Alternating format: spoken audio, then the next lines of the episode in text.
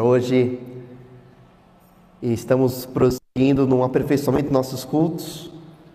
Estamos com orações temáticas, hinos temáticos e uma mensagem temática. E o tema de hoje é graça transformadora do Senhor Jesus. E continuaremos a reflexão que ouvimos no último domingo acerca da graça salvadora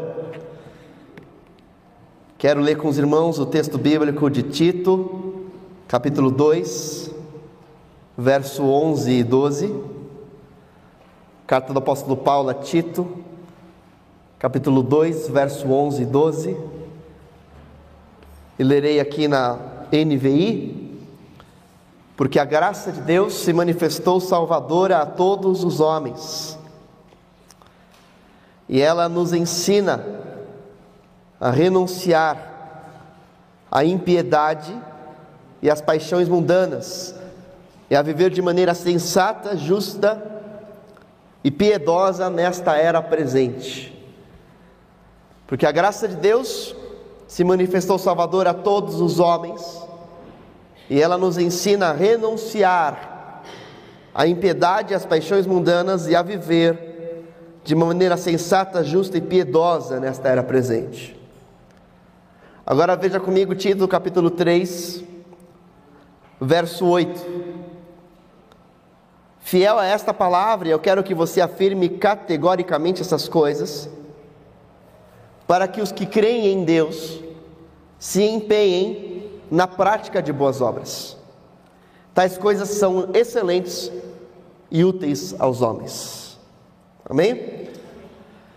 Senhor, abençoa a tua palavra, ilumina a nossa mente, dá-nos compreensão da tua vontade e que pela tua graça o Senhor me use como instrumento nas tuas mãos e que haja transformação dos corações pelo poder do teu Espírito Santo, pelo entendimento da tua palavra. Por isso, ilumina as nossas mentes para compreender e aplicar, internalizar e viver o teu querer, em nome de Jesus e para a tua glória. Amém.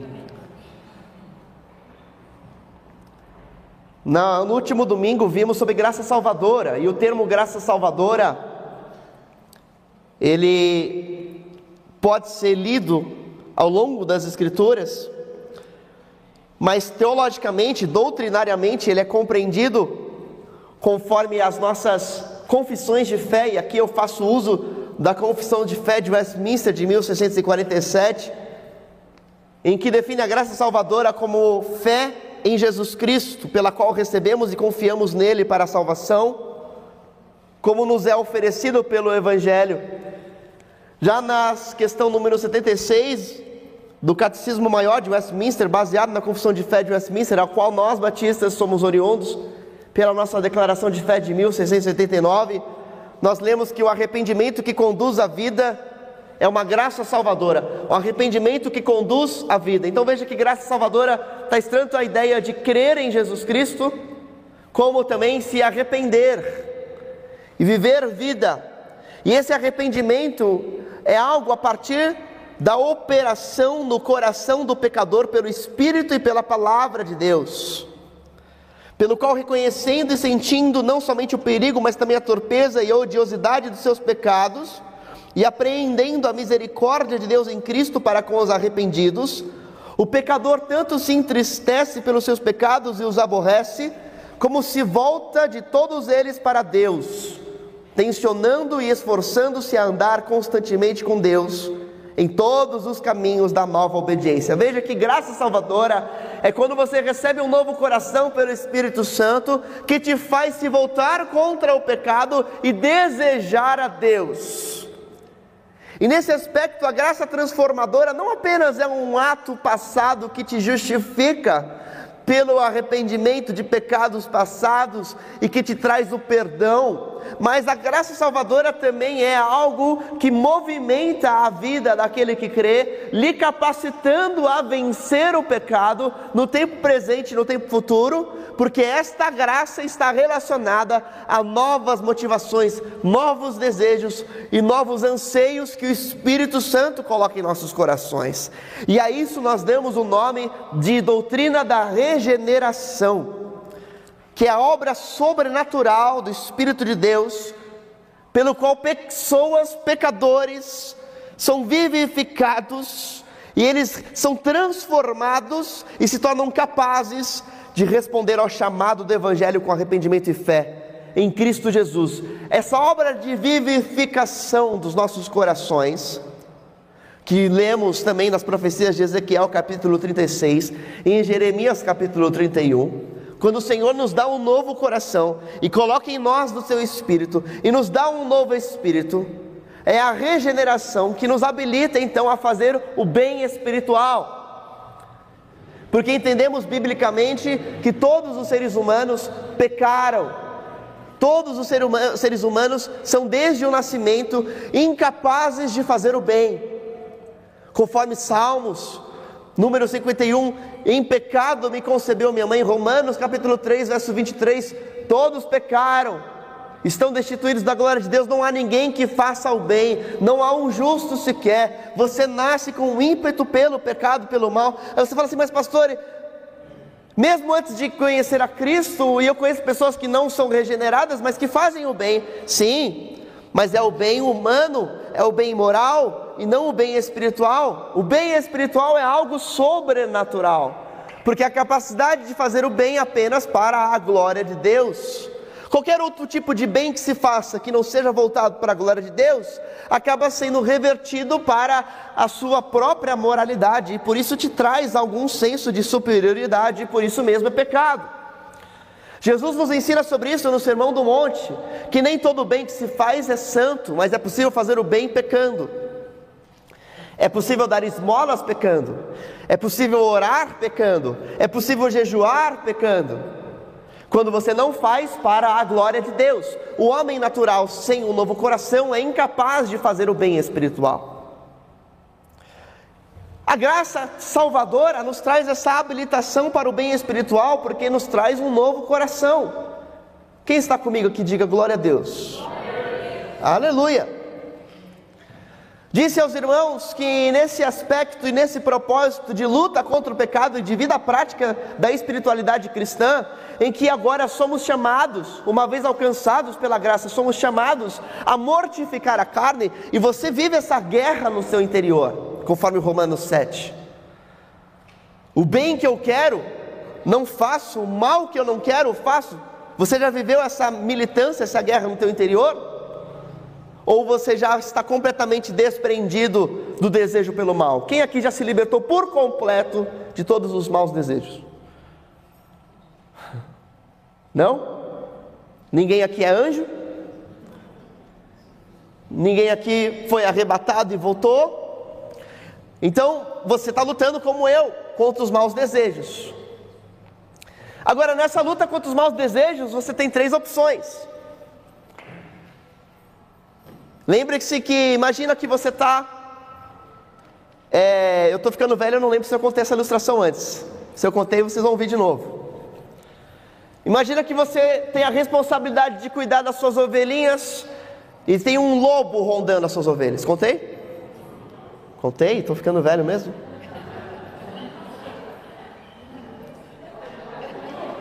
Eu contei na outra igreja. Aí você tem, eu contei num outro congresso que eu fui também. Aí você tem três opções: matar o lobo, aprisionar o lobo, ou pregar para o lobo e transformar a natureza do lobo. Tem gente que acha que a melhor solução é matar o lobo. Fala assim, ah, mas é meio, meio drástico isso daí, mas tem muito crente que é favorável a essa, a essa posição, que é a visão do juízo.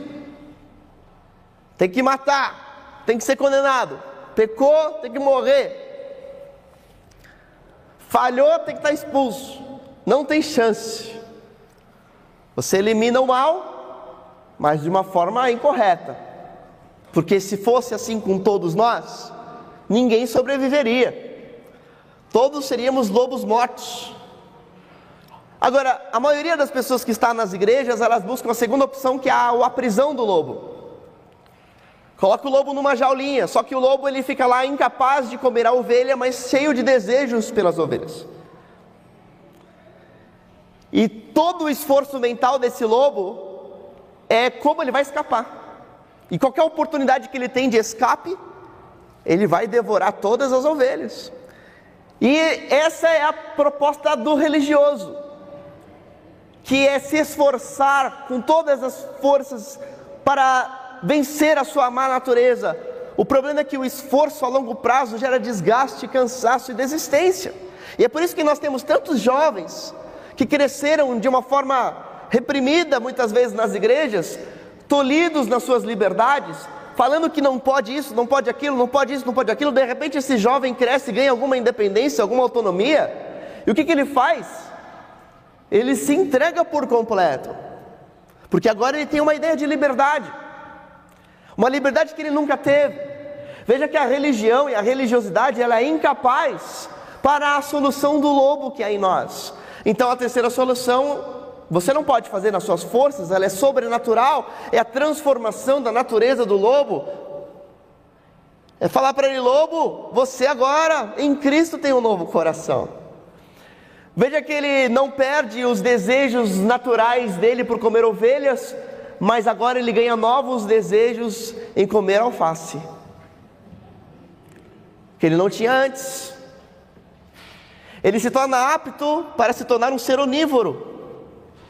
E aí cabe agora a este lobo, que antes não tinha vontade de comer alface, que ainda continua com vontade de comer carne de ovelha, mas agora ele ganhou um novo coração e agora ele tem também vontade de comer alface. Cabe a este lobo agora esforçar-se para que a sua vontade por alface seja alimentada. Estamos juntos? Essa é a obra da regeneração. E por que, que eu li esses dois textos com os irmãos de Tito 2 e depois Tito 3, 8? Porque a graça, ela não elimina o esforço. Mas a graça nos habilita para o esforço. Ok? Como viver santificação? Ah, só pela graça, a graça fez tudo o que eu preciso, fez tudo o que você precisa. Agora você tem tudo o que é preciso para se esforçar. Porque a graça te deu habilidades e capacitações e um novo coração, a fim de que você agora tenha viabilidades para viver santificação. Mas a santificação também está relacionada agora ao seu esforço. O que a graça faz? Além de te habilitar para fazer, ela te dá capacitações na motivação para o porquê fazer. A graça, ela muda as nossas motivações. E assim molda o caráter, muda os valores, nossos fundamentos e a nossa perspectiva.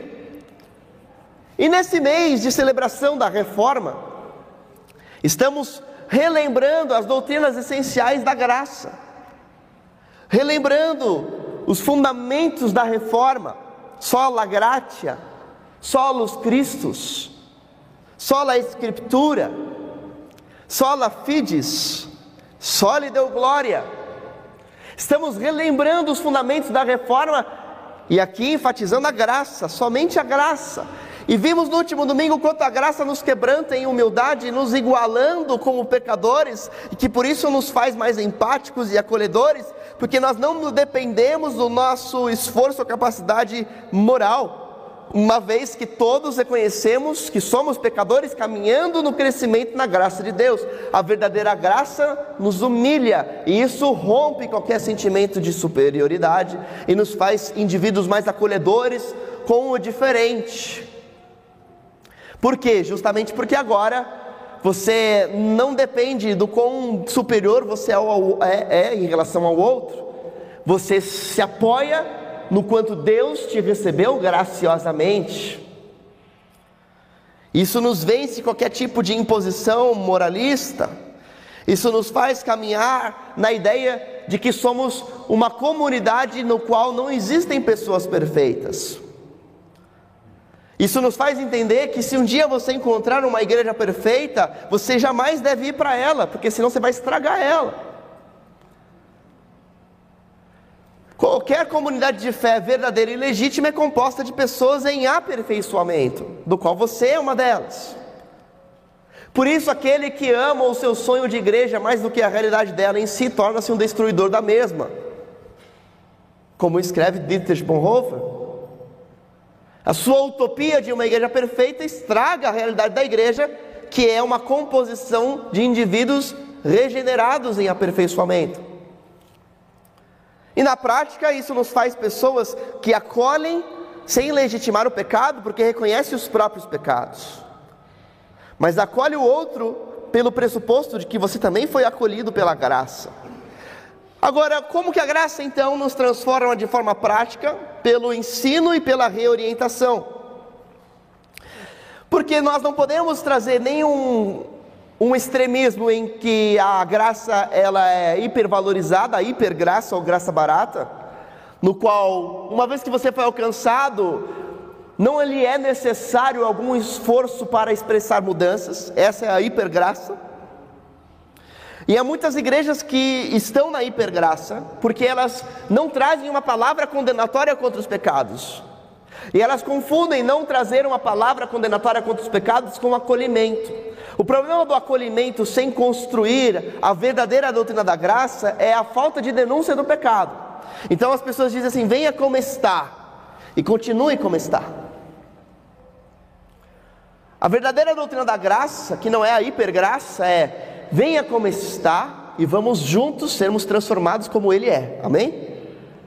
Isso é a graça verdadeira, porque o oposto da hipergraça é o legalismo, é a imposição, é a postura condenatória, que traz uma asepsia que nos torna irrelevantes na comunicação do Evangelho. Então, o legalismo traz a doutrina teoricamente certa, mas é incapaz de acolher pessoas, de conduzir pessoas para a fé, porque aponta um padrão inalcançável e irreal. O legalismo não é real, porque ele demonstra um padrão de pessoas que é falso. O legalismo acaba enfatizando a hipocrisia. Pessoas que falam muito, que sabem muito, que dentro dos seus conjuntos de moralidade são perfeitas, mas ocultam outros pecados no coração. Estamos juntos?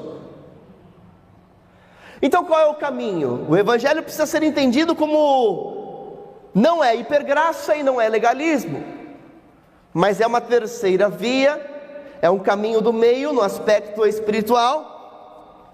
Justamente porque nós lemos aqui em Tito capítulo 2, verso 12, que a graça nos ensina a renunciar à impiedade, às paixões mundanas e a viver de maneira sensata, justa e piedosa. Se você buscar outras versões, eu estou lendo aqui na NVI, você vai ler, a graça nos instrui.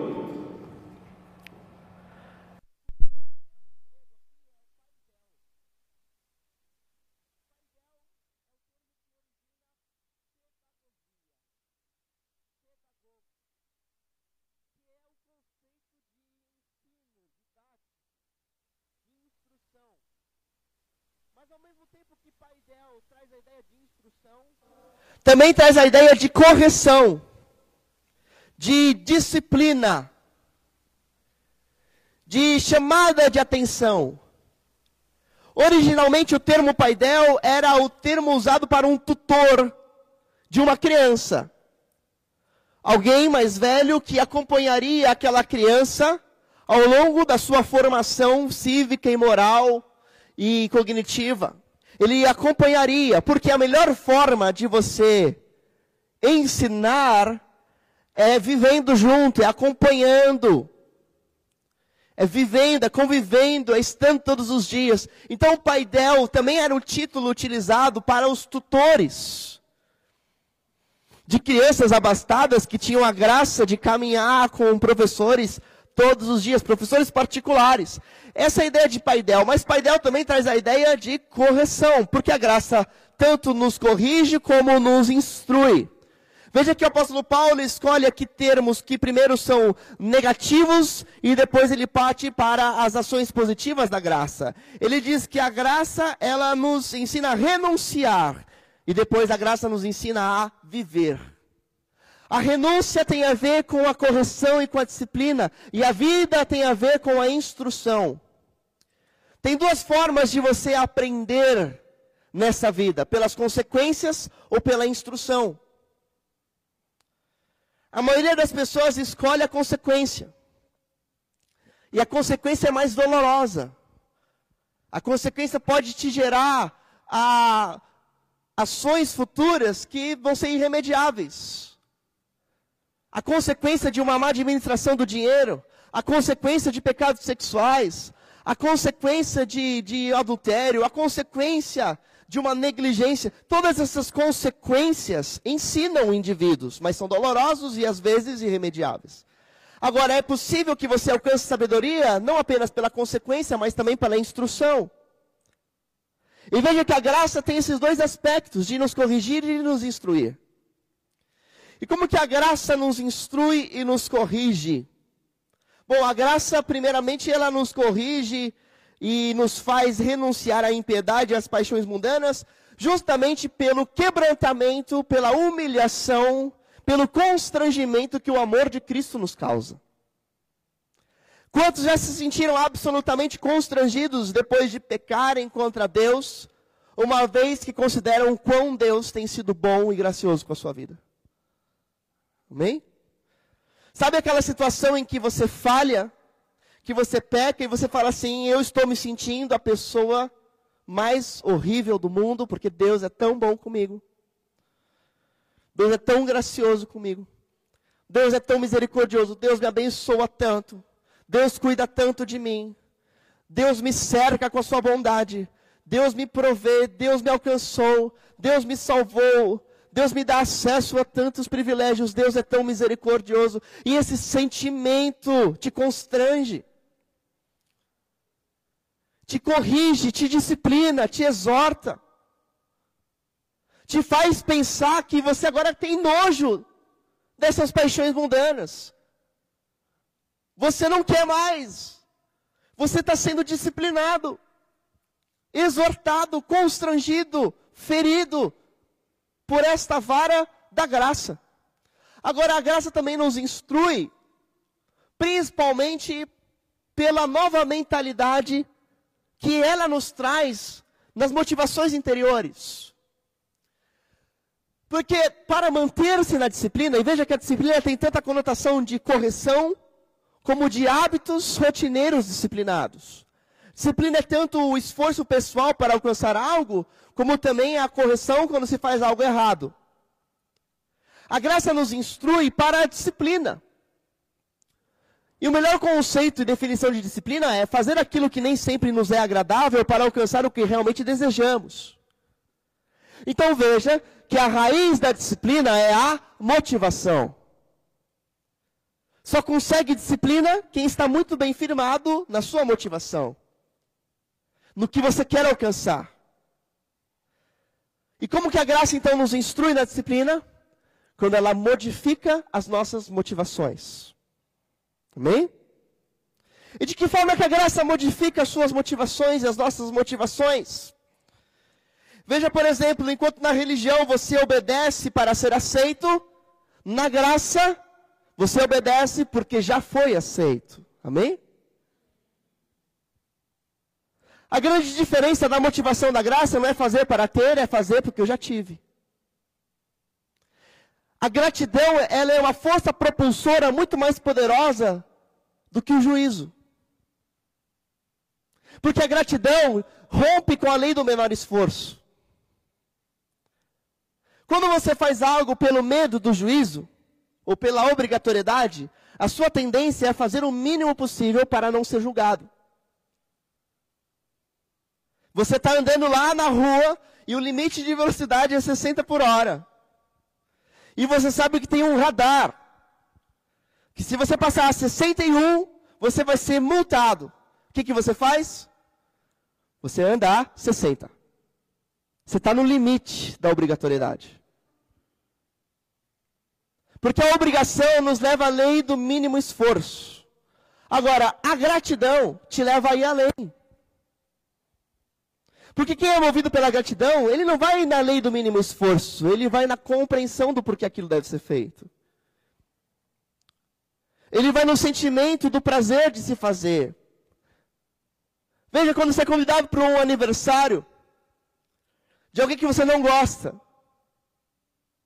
ou de alguém que você não queria estar, e você tem que comprar um presente. Você vai lá e fala assim: qual que é o presente que custa aí no máximo 30 reais?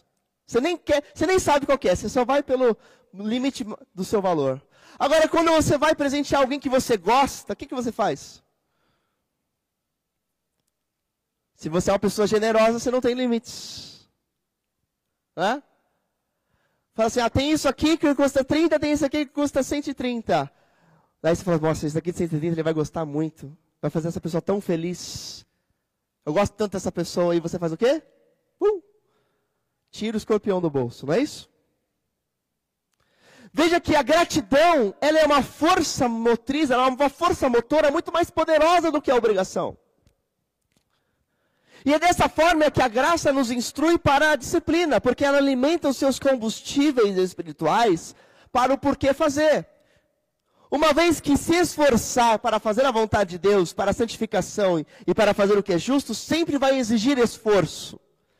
Sempre vai ser algo que vai demandar de você reflexão, esforço, ação que são difíceis. Então, da onde você tira a motivação?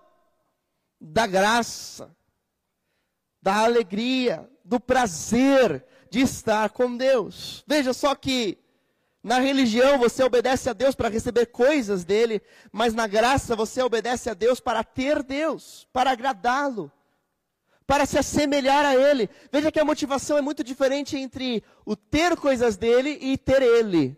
Amém? Você não faz porque você espera receber uma recompensa. Você faz porque Ele e a presença dele é a sua recompensa. E você sabe que o se esforçar para fazer vai te dar mais dele. Aleluia! Não há melhor motivação do que o próprio Deus, além do que o que ele pode te dar. Quando você supera o obedecer a Deus pelo interesse no que ele pode te dar, para começar a obedecer a Deus pelo prazer de estar com ele, você ganhou a motivação mais poderosa de todas, que é a graça. Sabe uma outra coisa prática para você evidenciar quais são os seus valores motores, quais são as suas bases de movimentação na, na espiritualidade, outra forma prática é você observar a sua vida de oração. Porque aquele que é movido pela religião ou pela lei, ele, quando começa a orar, as orações dele são recheadas de petições. Ele pede, ele pede, ele pede, ele sempre coloca necessidade diante de Deus. Ele não consegue fazer um momento de oração sem pedir. E ele fica com uma oração mais fervorosa nos momentos de dificuldade, quando está com alguém enfermo, quando tem alguma coisa para conseguir, quando tem algum desafio para alcançar. É nesses momentos que o religioso ora de verdade. Aí ele vem no culto de oração, olha. Aí ele ora, ele participa da campanha de oração da igreja, ele manda motivo de oração para o ministério de intercessão. Por quê? Porque ele está lá com um calo que está doendo. Agora, quando você é aperfeiçoado na motivação da graça, a sua vida de oração consiste num bom tempo de louvor, de adoração, de gratidão, porque seu objetivo principal não é conseguir as coisas de Deus, o seu objetivo principal é ter comunhão com Deus. Amém? Você acha que é mais forte e é mais poderoso você se disciplinar para uma vida de oração, movido pelo prazer ou movido pelas necessidades? A necessidade te leva além do mínimo esforço. O prazer te leva a estar e ao desejo de estar, a ir além. E veja que nos últimos anos, as igrejas evangélicas construíram, justamente por causa de uma visão moralista, a ideia de que o prazer é errado. E de que prazer é igual a pecado. O prazer é igual ao pecado naquele que não se aperfeiçoou no prazer da graça. Porque a graça jamais vai ser pecado. O prazer não é o problema, o problema é em que está o seu prazer. E quando a gente substitui o prazer da presença de Deus pelo prazer do pecado contra Deus, é como você substituir todas as grandiosas maravilhas que o Senhor tem a te oferecer, em nome de pequenas coisinhas que te satisfazem momentaneamente. C.S. Lewis diz que Nós acreditamos que amamos o prazer, mas na verdade aquele que se deixa dominar pelo pecado, ele ama pouco o prazer. A ponto de se satisfazer com pequenas coisas como o pecado, ao invés de se satisfazer com aquilo que é infinito, que é a presença de Deus. C.S. Lewis diz que nós somos como crianças inconsequentes, brincando de lama num cortiço, enquanto o que nos é oferecido é todo um castelo de areia no infinito oceano. E facilmente a gente troca um prazer imensurável por um prazer pequeno. Nós somos fracos na nossa busca pelo prazer. Porque você foi ensinado que o prazer é errado. Mas não fomos ensinados que o prazer em Deus é o nosso maior combustível. Que se satisfazer em Deus é a nossa maior força, é a nossa maior poder para a disciplina. Veja que Lloyd Jones afirmou que o homem natural presta obediência de má vontade, mas o crente se deleita na lei de Deus. E é por isso que o apóstolo Paulo nos ensina sobre a graça lá em Tito 2 e depois em Tito 3, 8, ele fala assim, ó, afirme para que os que creem em Deus se empenhem na prática de boas obras. É necessário esforço e disciplina. E outros textos bíblicos corroboram com esta verdade absoluta. Segundo Pedro, capítulo 1, verso 5, nós lemos que o apóstolo Pedro nos ensina assim que o seu divino poder nos deu tudo o que precisamos para a vida e para a piedade. Por isso, esforcem-se para acrescentar à sua fé a virtude. Esforcem-se. Você já tem tudo o que você precisa, que é a graça e um novo coração. E agora lhe cabe o esforço. Esforço baseado na motivação da graça. O apóstolo Paulo escreve aos Coríntios, 1 Coríntios capítulo 9, verso 25 a 27, que ele esmurra o próprio corpo, para que uma vez tendo sido treinado, não, não venha a ser reprovado. Para alcançar uma coroa imperecível esmurro o meu próprio corpo. E Paulo, ele traz aqui a analogia dos atletas que treinavam nos estádios. Ele fala assim: vocês não sabem que todos os que treinam nos estádios treinam para alcançar uma coroa corruptível? Nós, porém, nos esforçamos e treinamos para alcançar uma coroa incorruptível. A coroa era aquele ramo de folhas que os atenienses e os gregos davam aos campeões olímpicos ganhava aquele ramo de folhas. Quanto tempo dura uma folha natural? Pouco, né? Louro, né? Dura bastante. Mas uma hora ele vai se corromper. Veja que o apóstolo Paulo fala assim: Nós treinamos para ganhar uma coroa de louros incorruptível. O apóstolo Paulo, ele vai escrever também para Timóteo que o exercício físico, ele tem proveito nesta vida mas tu, porém, exercita-te na piedade, porque esse tipo de exercício tem proveito nesta vida e na era futura. Veja que não há como excluir a necessidade de exercício espiritual. Não há como excluir a necessidade de esforço espiritual. Não há como excluir a necessidade de se dedicar disciplinadamente. Agora, o que nós precisamos construir é a minha motivação para o exercício.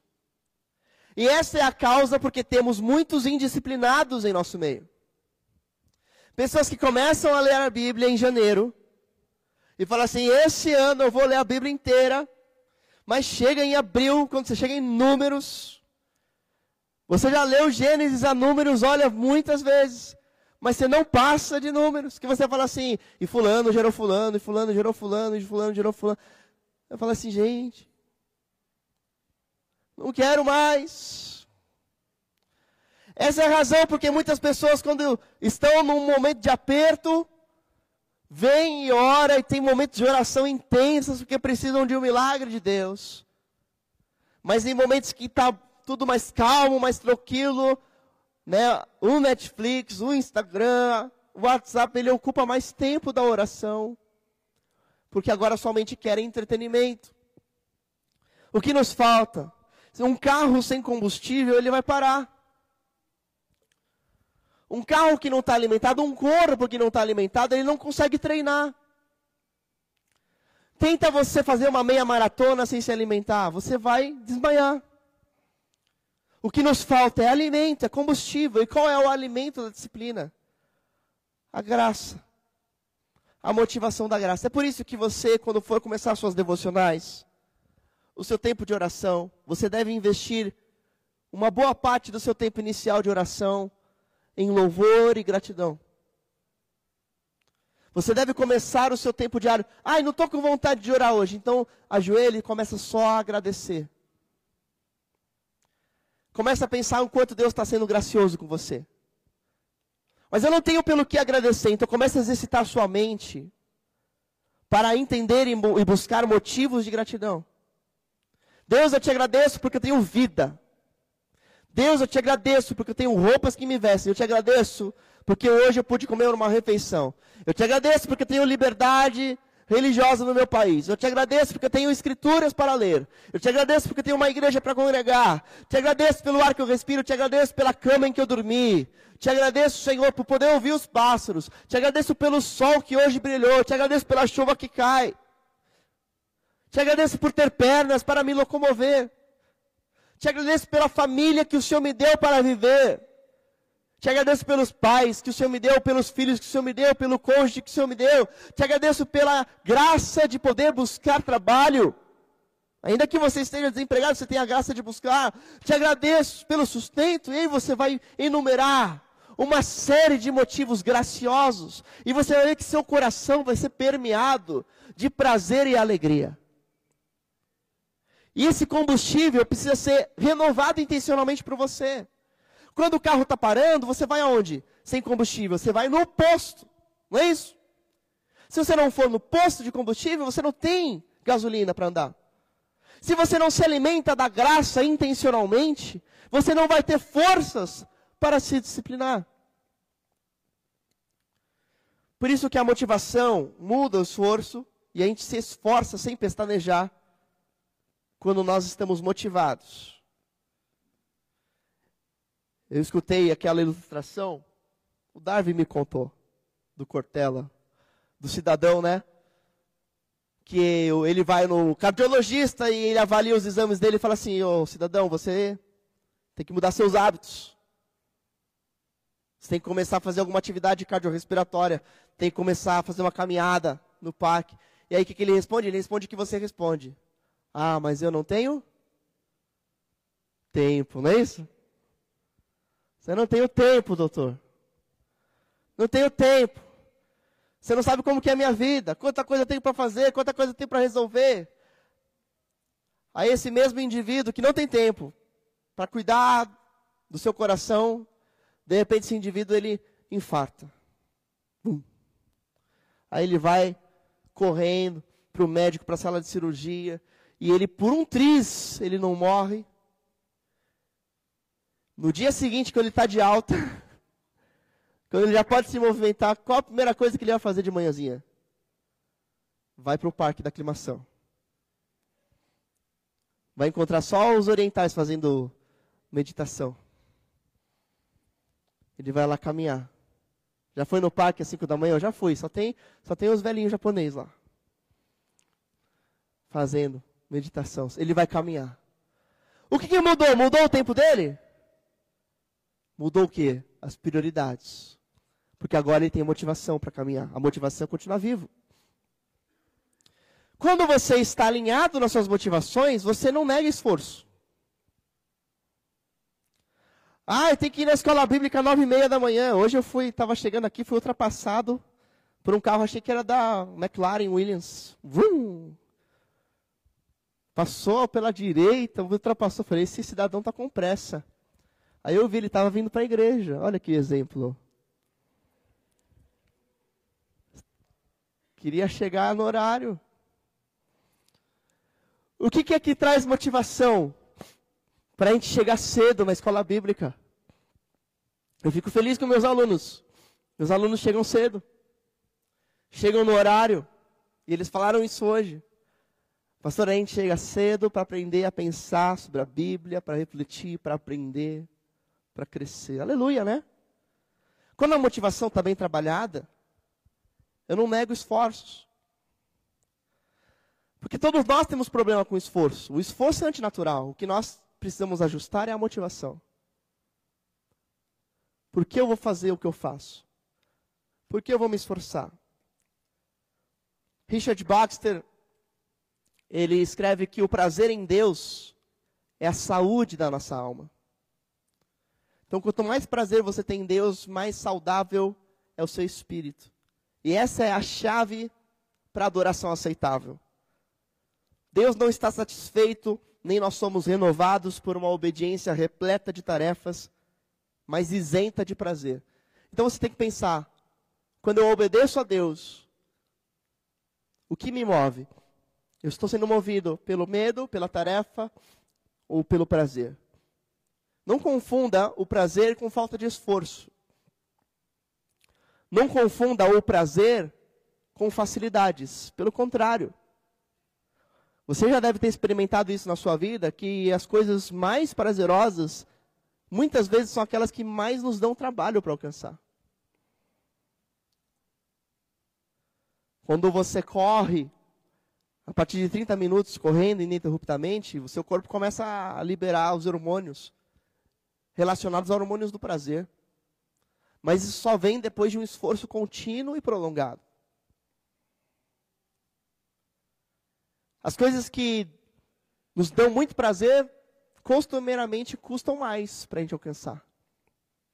Então, não significa que servir a Deus obedecer a Deus vai ser algo isento de esforço. Vai ter esforço. Mas nunca pode ser algo isento de prazer. Amém? Salmo número 16, verso 11: Tu me farás conhecer a vereda da vida, na tua presença a plenitude de alegria. A tua mão direita há delícias perpetuamente. Eterno prazer à tua direita. Aleluia, né? No Senhor há eterno prazer. No Senhor há plena alegria. Por isso, precisamos de uma modelagem dos corações, segundo a perspectiva e motivação do Evangelho. Não apenas obedecer porque nos é apropriado, mas obedecer por prazer de se estar na presença de Deus. Obedecer porque nós queremos nos saciar e nos deliciar em estar com o nosso Senhor. Obedecer porque nós temos plena alegria em conhecer mais de Deus. Eu vou ter vida disciplinada de oração, vou chegar cedo na escola bíblica, eu vou estudar as escrituras diariamente, eu vou jejuar, eu vou me abnegar, eu vou ter santidade, eu vou renunciar às paixões e vou viver de forma justa e piedosa. Porque não há maior prazer do que o próprio Deus. Amém? E quando isso não é uma verdade na sua vida, você está fazendo de outras coisas o seu Deus. Em último caso, a si mesmo, o seu próprio bem. Se Deus não falasse para nós nos satisfazermos nele como prioridade, ele estaria aceitando a realidade de outros deuses. Mas Deus é único. É por isso que ele exige que eu e você tenhamos prazer nele. Porque se ele não fizesse isso, ele ia permitir a idolatria. Percebe? Se Deus não dissesse, adorem somente a mim, glorifiquem somente a mim, olhem somente para mim, você pode pensar assim que Deus mais narcisista, né? Como é que Deus pede para que eu abra mão de mim se ele só pensa nele? É porque quando Deus trabalha a ideia de que você só pode pensar nele, é nesse momento em que você é altamente saciado e pleno. Quando Deus te faz olhar somente para Ele, Ele faz o melhor que Ele pode fazer por você. A melhor forma de Deus te amar é te proibir de amar mais a si mesmo do que a Ele. Amém? Pegou? Estamos juntos? Então vamos orar.